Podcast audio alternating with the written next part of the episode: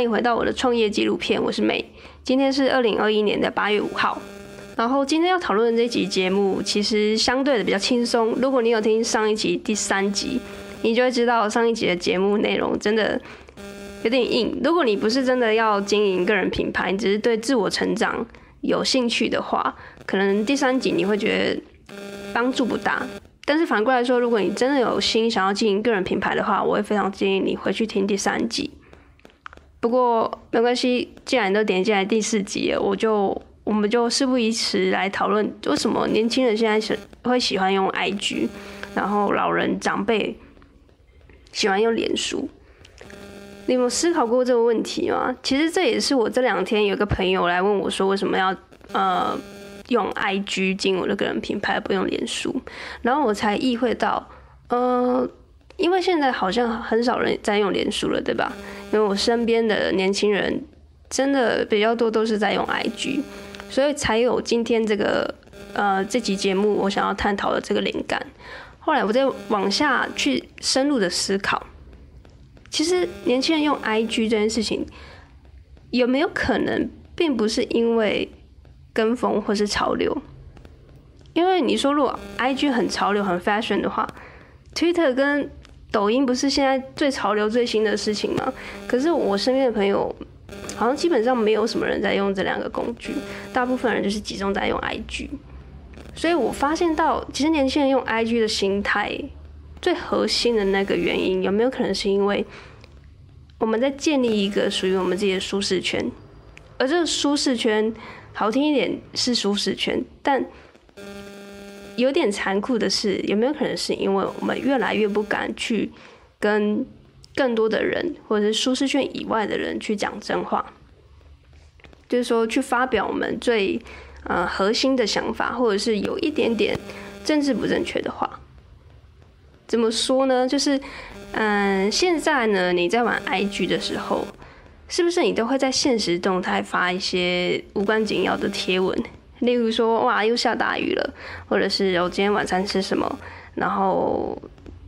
例如今天奥运谁得牌？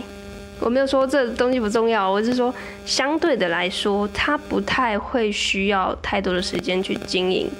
你不必要花三百呃写三百个文字，然后去发一个现实动态，不太会有人在现实动态上面写文字，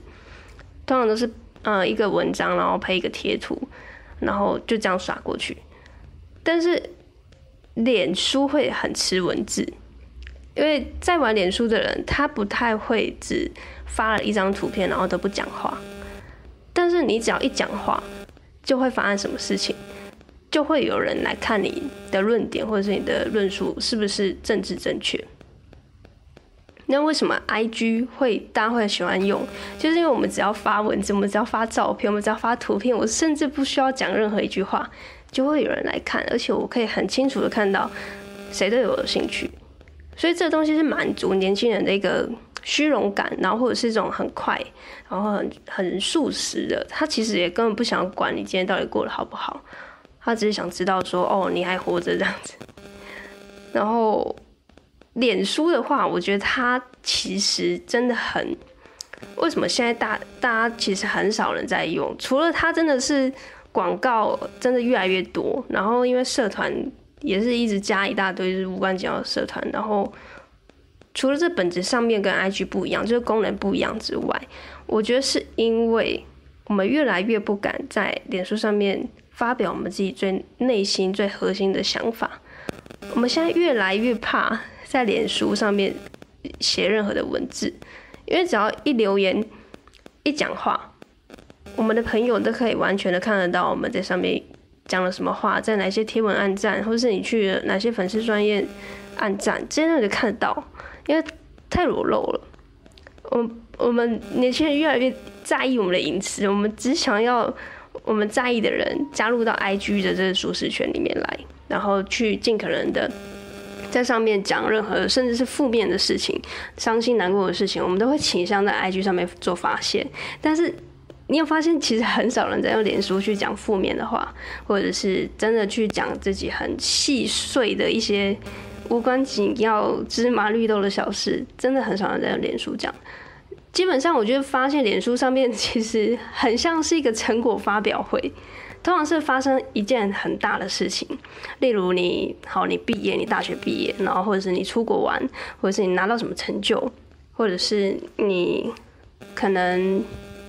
是可能要离职了，对不对？然后会需要很多的这个感言啊，或者是然后谢谢谁啊，感谢谁，然后过去了有哪些经历，你会。在这个时候倾向用脸书，然后还有一个，还有一个 就是结婚。为什么会有这样的差异？就是你只要发生非常巨大的事情，你才会想用脸书，但是那种很鸡毛蒜皮的事情，就只想用 IG。就是因为 IG 是一个很舒适的一个环境，我们可以在上面为所欲为。因为呃，后来加进来的这些人是你真的精挑细选过的朋友，好像要筛过你非常严。就是严格那个筛子，那个细小的滤滤网滤下来的这些挚友们，才有办法加入到你的 IG 的圈子里面。所以你可以放肆在上面讲你的所有的心事。但是脸书，脸书的这个已经是十年前的产物了，已经加了非常多来路不明的好友，然后可能有些长辈啊，然后你公司的同事又要加你，然后或者是。更惨的是，可能是，呃，你之前嗯不喜欢的朋友，或者是你跟他有些过节的朋友，你都还是脸书的好友，但你不想要让他知道你现在过得多好或多不好，或者是你现在发生的一些日常的一些事情。但是人总是要需要发泄，然后需要去做一些输出，所以我们最后选择了 IG 这战场，就是因为上面都是我们喜欢的人，所以其实。年轻人用 IG 并不是因为潮流，也许有一点点关系，但是最核心的那个概念是因为我们越来越害怕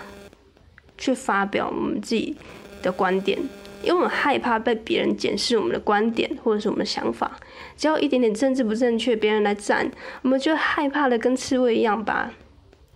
这个刺就是伪装起来，然后让。或者躲进棉被里面 自己哭泣，所以这个现象其实我发现到有一点点的，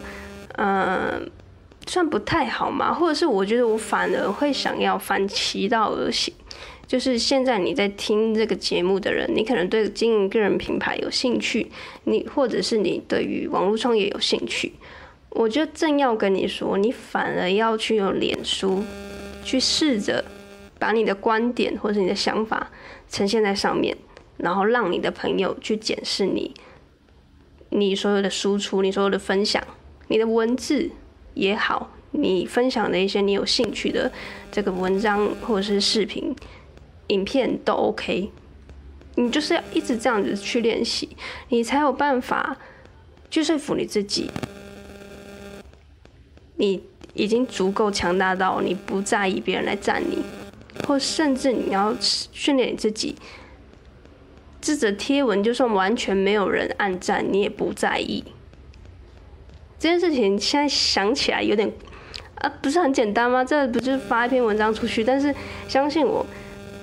现在你就去发一篇文章出去，在你的脸书，你应该是不太敢的哦，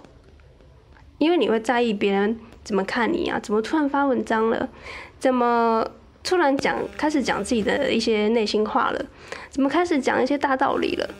是不是怎么样？点点点点点，你开始内心会有很多的小剧场，有很多的恐惧会开始告诉你啊，你不需要这么做吧？你你又还不是一个成功人士，你凭什么去批评这个社会的事件，或者是去讲述什么呃社会的议题，或者是你的看法、的观点？你哪根葱？所以你会害怕，渐渐的你就会开始这个能力会萎缩掉，因为你就觉得说，哦，我就是真的是一个普通人，所以呢，我讲的话也不会有人想听。那就算呃有人想听，你就又害怕说啊，这个东西会不会有人会踩到别人的什么线啊？可能讲到一些政治不正确，讲一些政治的话，讲一些。男权女权的事情，或是讲一些可能工作上面的事，就就遭到了挑战。但是你今天如果是你想要进一个个人品牌，你想要写部落格，你想要拍影片，你想要拍 YouTube，这些东西都迟早会被发生的。所以你早或晚都需要被检视，你早或晚都需要被大量的投以关注。那为什么你现在不不去练习？而且你现在练习的好处是，你脸书虽然很多长辈、很多同事、很多你已经不是很熟悉的朋友，但至少他都还是你曾经的朋友、曾经的同学。如果你今天是个人品牌，你要写的部落格，你要触及到的是更多你完全不认识的人，你要触及到更多舒适圈以外的人，他可能站在完全跟你对立面的那一边。那你要等到那个时候，你再来跟大家说，哦，我的观点是正确，或是你到了那时候再来。强壮你的心智会有点来不及了，来不及的意思是你可能真的遭受到攻击的时候，你会非常的恐惧，而且你的内心会非常的脆弱，很容易就被打倒。所以我要讲的这几个重点，其实反而是，